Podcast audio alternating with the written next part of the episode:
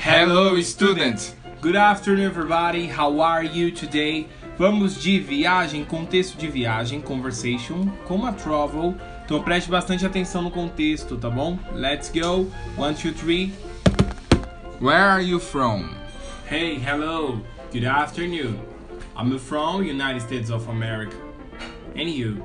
I'm from Brazil. Do you know? Yes, I listen about probably you speak Spanish, right? No, I speak Portuguese, not What? Spanish. Wow, oh my god. Okay, Sam, I may confusion. Okay, I I have some questions for you. For me? Yes. About? Okay, okay, follow. Uh, next question. Where are you go? No, I don't go anyway, any place. I'm sorry. Why? Uh, I'm a confusion. It's true. I don't know where I go. Okay, no problem. But how much do you have to stay here or any place that do you go? I don't know any place that I go, but I have here. Let me check my wallet. A moment, please. Okay. I need to check. Uh, probably I have. Um, yes, yeah, I have two thousand dollars. Is that good $2,000. price? Yes, but I have a credit card, to international card. Ah, It's okay, no okay. I problem. have money. Uh, next question. When is your checkout? My checkout. I really don't know. My wife told me probably on the next week. I don't remember that. I'm sorry. Okay, but man, do you remember something?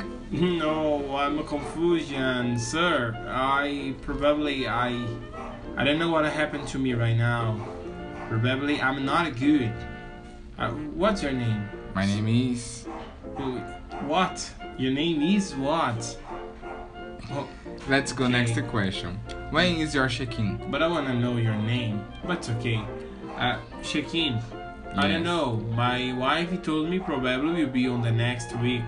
Oh, oh no, I'm sorry. I told that um yesterday. Okay, No. man. I need some answers to approve your pass. My Here. pass. Yes, You need approve my pass. Yes. For where? for to travel. Where to travel to? Oh my god. No, sir. I'm sorry, but I need to go. Okay, I gotta go. Mm, Okay, no problem. Yes, a problem because I don't know where I go. My god, but it's okay. See you.